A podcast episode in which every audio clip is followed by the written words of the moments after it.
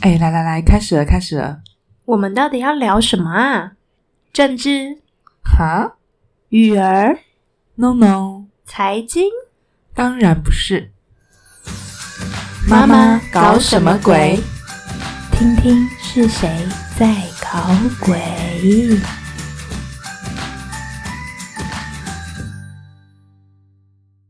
大家好，欢迎收听。妈妈搞什么鬼？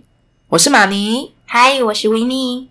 首先呢，来说一下我们的节目名称为什么叫做“妈妈搞什么鬼嗯，妈妈这两个字就是你想的那样，没错啊。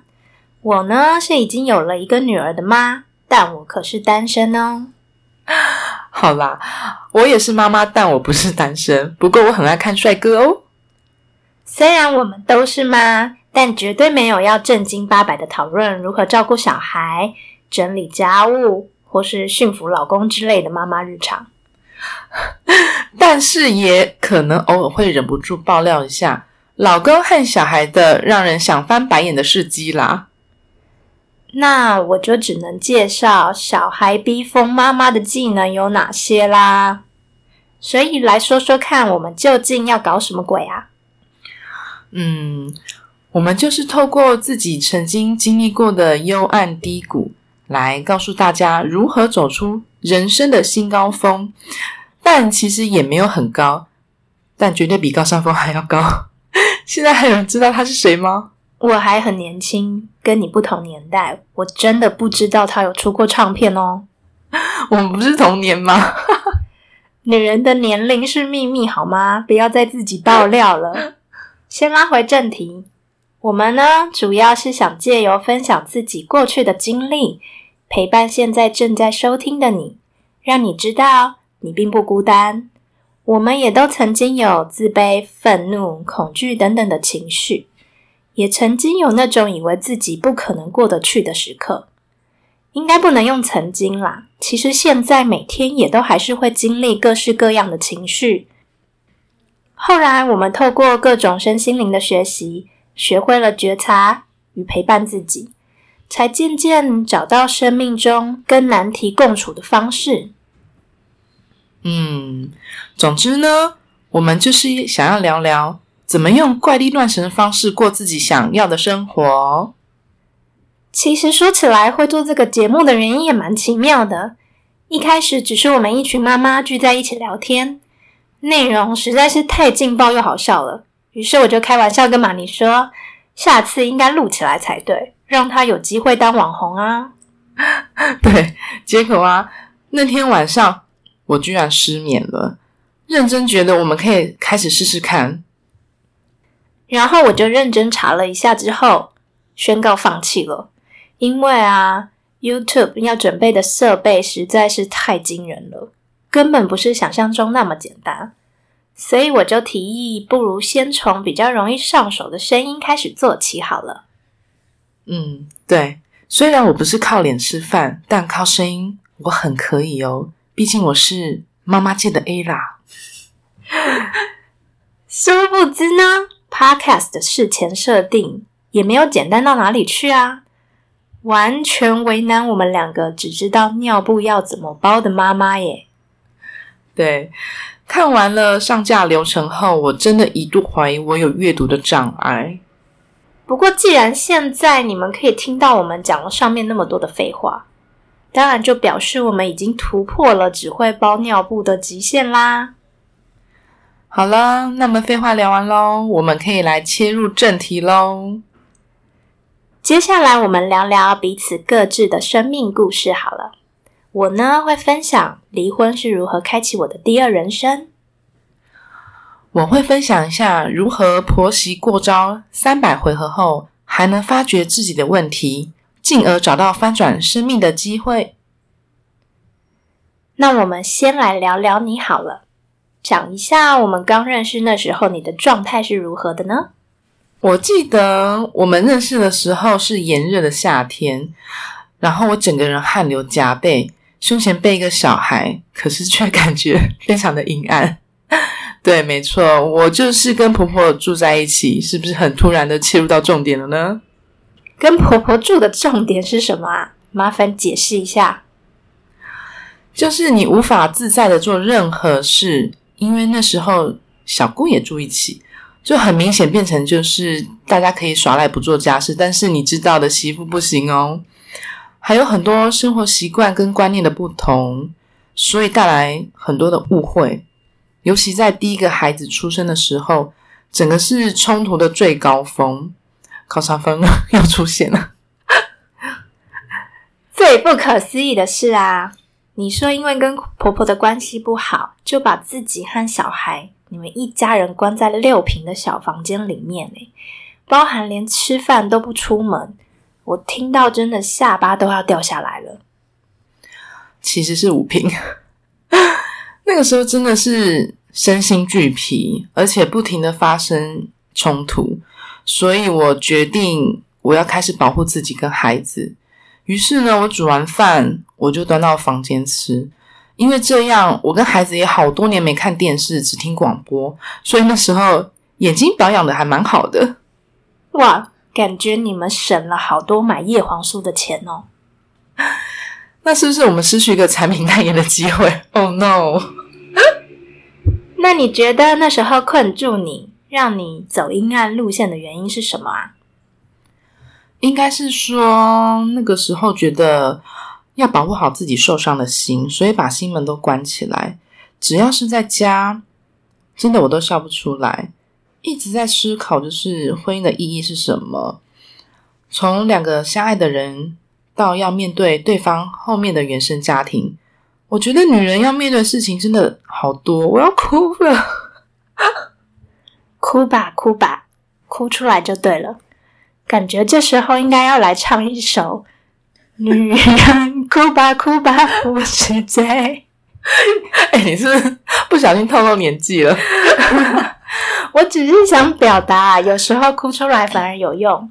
但偏偏我们现代的女性啊，都把自己打造的非常坚强，常常连怎么哭都忘记了。但我真的慢慢发现，我们要学会善用女人的眼泪。那并不是用来搞定男人的一种招数，而是我们可以用眼泪去柔软自己的内心。嗯，我那个时候内心真的很匮乏，好需要爱。可是虽然先生很爱我，但是那个时候我缺乏的不是他那一份爱。那你真正缺乏的是什么？对自己的爱吗？嗯，我觉得我没有被认同，而且。的确，在那个时候根本没有把自己照顾好啊，一直向外寻求安慰与认同。那让你转变的契机是什么呢？后来我去了教会，诶，大家不要转台，我们不是宗教的频道。好，那个时候运气蛮好的，遇到很合我胃口的教会姐妹，好一阵子在教会吸取了很多的养分。但是最重要的，有位教会姐姐告诉我。要我为婆婆祝福祷告，其实当下我真的做不到。然后回到家里的时候，内心交战了很久，但我还是乖乖的为婆婆祝福祷告，也求神保守我这个受伤的心。就算是流着眼泪，也是继续。我觉得，就是这个愿意给出去祝福的这份心，还有这个意念，让这个磁场就默默的转变了。我开始看婆婆的优点，每天练习感激。感激真的好重要，让我变得谦卑。那是什么促使你觉得不愿意祝福婆婆，但是还是乖乖听话去做啦？就是一个对神有信心，应该是说那个时候我已经无路可走了，所以我就选择相信以及放手去做吧。那现在你跟婆婆之间的关系有什么不同啊？我告诉你，现在真的是超级大转变。我可以自在的在家，我也可以看电视，而且我还可以跟婆婆单独出门。重点是我现在还跟她一起工作，我觉得我超屌的。这时候好像应该掌声鼓励一下。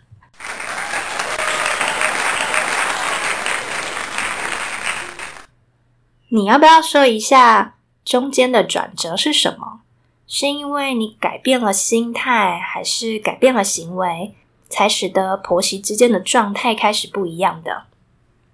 嗯，我的改变就是心态上开始感激，开始感激之后，情绪上也没那么紧绷。情绪上没这么紧绷之后，我开始心甘情愿的去做家里很多的家事。当你心情比较放松的情况下，是可以感染到身边的人。后来我发现，我的婆婆她也有改变，她在身上散发出来的磁场就是跟以前不一样。所以从婆媳失和到现在可以一起工作，这中间经历了多长的时间？嗯，算一下，其实七年了。我真的觉得我好强哦！你怎么有办法把自己放在痛苦中长达七年啊？其实，在几年前就买了房子，但为了缴房贷，所以先租给别人。跟先生有了共同的目标之后，就觉得我好像可以再忍耐一下，继续在房间躲一下。但其实当下是没有发现，这根本就是一个自我虐待的行为。我根本不快乐啊，而且也间接影响孩子的情绪。所以是一种以为牺牲现在的快乐，好像就能换得未来幸福的那种幻觉吗？嗯，也可以是这么说。感觉就是一种想法，好像我只要忍过去了，我的春天就会来临了。殊不知，这样过了七年，后来我发现我根本用错方法。我为什么不能好好过每一天呢？那个时候，自己去找了很多身心灵成长的书，还有影片来看。自己整理出了一些想法，也拿回了自己内心的力量。对啊，其实外在的环境会有各种来来去去的变化，我们也都有可能被影响。但如果我们的内在没有拥有每个当下能让自己幸福的能力，那未来也依然不会有任何不同啊。嗯，这个时候就一定要来问你一下啦。你觉得宇宙安排你经历这么痛苦的七年是为什么？这个问题问的很好。其实呢，从原生家庭到夫家，我一直都是向外逃离，因为好像这一路上都得不到认认同跟肯定，所以我向外寻求更多的爱跟认同。其实呢，中间在我人生事业高峰的时候，突然跌了一个大跤，逼迫我。必须面对家庭这件事情，我才发现哦，我一直逃避的问题，宇宙会用它很特别的方式，逼着我不得不去面对。于是我开始找答案跟方法。首先呢，我跟我的原生家庭二十几年的心结和解，然后也跟自己和解，不再控诉自己，把自己的内在小孩安抚好了，滋润了。才能找到力量去面对夫家的状况。其实这一路走来真的不容易，但是我现在回头看，这都是宇宙之神包装好的礼物，会来到你身边的事物，不论好或坏，都是能帮助你成长的力量。你提到原生家庭跟内在小孩有关联。那你觉得为什么处理了那些就有力量转身面对生命中的其他难题呢？例如夫家的状况。嗯，其实传统的父母习惯是用负面的方式来爱孩子，因此在内心深处一直觉得哦，我就是不够好啊，我做什么就是不够好啊，也觉得都不会有人爱我，所以我也用这种高标准的方式去看夫家的一切，甚至是身边的人。在被迫面对家庭的那几年，有个契机下，我跟父母解开这个难缠的结。那时候真的是彼此哭的道歉。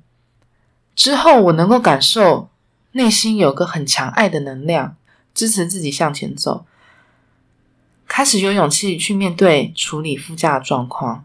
因为我开始知道，内心充满爱的状况下，没有什么是需要害怕的啊。那你认为自己最大的转变或是努力是什么？嗯，我自己也有检讨自己耶。虽然在那几年都觉得我就是没做错事啊，但我觉得我应该要多一点包容的心，然后不要这么机车，把大家的缺点放大来看，然后就是多一份感恩的心。意思是，当你过去执着在自己没有做错的时候，焦点是放在要做所谓对的事情，所以也会忍不住去评断别人的对错吗？也可以这样说，用自己的高标准去看身边的人。可是怎么讲呢？我好像很难相处。其实我人很好哦，大家不要误会哦。那你是在什么样的状况下接触到身心灵的？那你觉得为你带来的帮助或启发是什么啊？大概在六年前开始接触的，因为我本身一直对一些神神秘秘的东西非常感兴趣。一开始啊，是外星人啊、宇宙啊、冥想啊，还有看洛文皇的影片。后来呢，我进了教会，发现诶，他们讲的其实都很类似，诶，就是一些关于爱还有感恩。还有一点就是在宇宙之下，万物平等，而且是没有对错之分的。这个也让我有很大的改变呢。因为既然没有对错之分，那我干嘛还要龟毛的高标准去评断附加的一切呢？而且外星人巴夏也说，要保持中性，意思就是保持中立的态度。因为每个人行为的背后，一定是我们无法知道过去经验所累积出来的啊，所以我们不能用自己的眼光去看待另一个人他身上发生的事情。那如果要总结这段时间以来对你而言最有帮助的几个妙招，那会是什么？我还蛮鼓励大家去找一个可以转移目标的事物，像是我去教会。或是一些新年成长的课程也很不错，只要你觉得你在那个地方，你的心是可以休息的，可以被滋养，这就够了。我记得那年夏天教会有冷气吹，所以这个也是我赖着不走的原因啦。还有哦，我想要教大家怎么开始感恩。一开始感恩讨厌的人，其实真的很难。嗯，像是我一开始先感恩婆婆，哦，他早上没有吵我。或是感恩他身体健康，没有拖累到子女，就是这样。从最小的事情开始，你会发现，哎，怎么可以感恩的事情越来越多？然后慢慢的，你也不要太急，会发现自己看对方的眼光会不同哦。而且对方其实也会有转变，但这个真的需要耐心。中间你可能会觉得啊有点气馁，但是我们心存正念。祝福对方保持感恩，宇宙真的会毛起来帮助我们哦。感觉我们下次可以来做一个感恩特辑了呢。那我先来感恩大家的收听，但是我们话题还没有结束哦。来，维尼说说看你的故事吧。嗯，就如同我前面说过的，我有孩子，但我单身，大约六年前离婚成了单亲妈妈。那你为什么会离婚？其实是非常老掉牙的故事情节耶。我前夫呢，因为工作关系长期往返中国，他一年有超过一半的时间都待在对岸，包括我整个怀孕期间也都是哦。他是一直到我生产前五天才回到台湾。听到这边有侦探雷达的人，应该也已经猜得出原因了吧？总之呢，他就是犯了全天下男人都会犯的错。故事剧情从刚开始他还会忏悔认错，一路演变成即使抛家弃子，他也要去追寻酒店遇见的真爱。剧情会直转直下的原因呢，就是我当时是没有办法接受他说两边都爱，所以他两边都想要维持。哇塞，你的心脏还好吗？对女人来说，怀孕生产已经是非常巨大的转变了耶。对啊，因为我是自己一个人在家顾小孩，没有帮手嘛。产后是真的被母奶和难搞的新生儿折磨到没得吃也没得睡。然后呢，女儿在三个月大的时候呢，就非常震惊的发现前夫竟然外遇了。现在回想起来，我没有产后忧郁症真的是不可思议，有点佩服我自己诶超强的，这个是为母则强的概念吗？没错啊，就是妈妈的超能力喽。后来离婚的时候啊，嗯，带着八个月大的婴儿要自己一个人搬家，也是非常大的挑战。那个时期的小孩每天就在跟你玩你收我就丢的游戏，我收进箱子里的，他通通都会拿出来乱丢。这时候就只能跟他比速度啦。你知道最累人的是什么吗？因为湿胶带的声音非常大，婴儿一听到就会吓哭。我只好每一次都把箱子搬到家门外封箱完再搬回家。现在讲起来呢，很有趣，但是当时应该只凭着一股求存的意志力才撑下来的吧。其实整个过程中还有很多正常人听到都不能理解的部分，但为了保护我前夫的形象，这边就不多说啦，请大家自行想象吧。哇，你真的是意志力超强大！如果是我的话，真的会崩溃耶！我好像草莓族，哪有？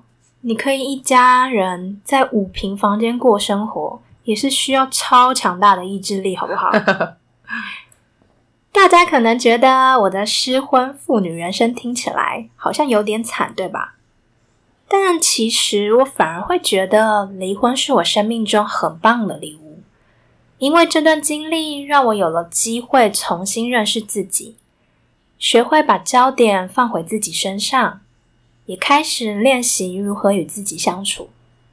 哦，这感觉很像是。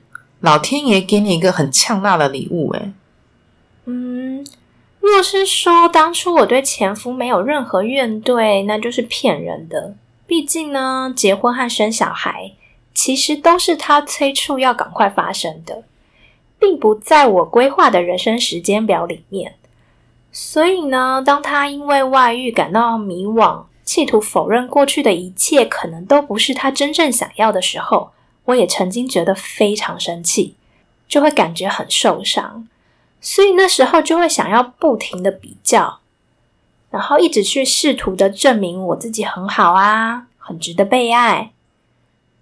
可是其实忘记了，爱在本质上本来就不是因为任何条件才存在的。我后来才明白，无论如何，我都是值得被爱的。要从自己开始，先去相信。嗯，我跟婆婆冲突的那段期间，也有类似这样的状况，就是一直很想证明自己很好，也很值得被疼爱。嗯，某个程度来说，我过去的价值观和自我认同，在那时候也慢慢开始瓦解了。就是当我越想要操控一切，依照我的意思进展，就代表了有越多事情是我无法接纳的。那也只会把自己推上要去学习臣服的这条道路。我才发现啊，原来过去我以为的都只是宇宙的一小部分而已。跨出这个小圈圈，才能真正看到整个世界的样貌。于是呢，我就走上了一个新的旅程，开始学习用不同的眼光去看待生命中发生的事情。嗯，所谓的越想控制，就越失控啊。那你那个时候是如何有这样的转变的契机？嗯，十几年前啊，和我前夫认识的那个自我成长课程，就很像是肥沃的土壤一样，为我奠定了很好的基础，让我在内心其实非常清楚，生命中发生的一切都是自己选择的。我们呢，是可以用负责任的角度去看待的。只是这些在顺风顺水的时候都会抛到脑后忘光光，每天呢就只晓得谈恋爱和吃喝玩乐，一点也不记得要往土壤里埋下种子或替它浇水。所以当婚姻突然不如我所想的时候啊，一开始我也会非常受害的，觉得他怎么可以这样对我？所以我对前夫的很多行为是不能理解的。但也因为如此，才让我重新有了机会，开始为自己种下成为真正自己的种子。哇塞，你说的真好！老天其实也给你开了一条新的路耶。那后来你是怎么走出来的？我觉得呢，开启我疗愈之旅的原因是我意识到，过去我并没有真正接纳自己。我是有条件的爱着自己，所以宇宙就很好心的给了我一个机会，来好好学习爱自己这个课题。嗯，这个过程呢，其实我之前有写过一篇文章，文章的链接会放在资讯栏里哦。如果有兴趣的人，可以再去找来看看。所以这边就不再多谈喽。好喽，大家赶快跟大师学学如何好好爱自己哦！我要看到大家点击率哦。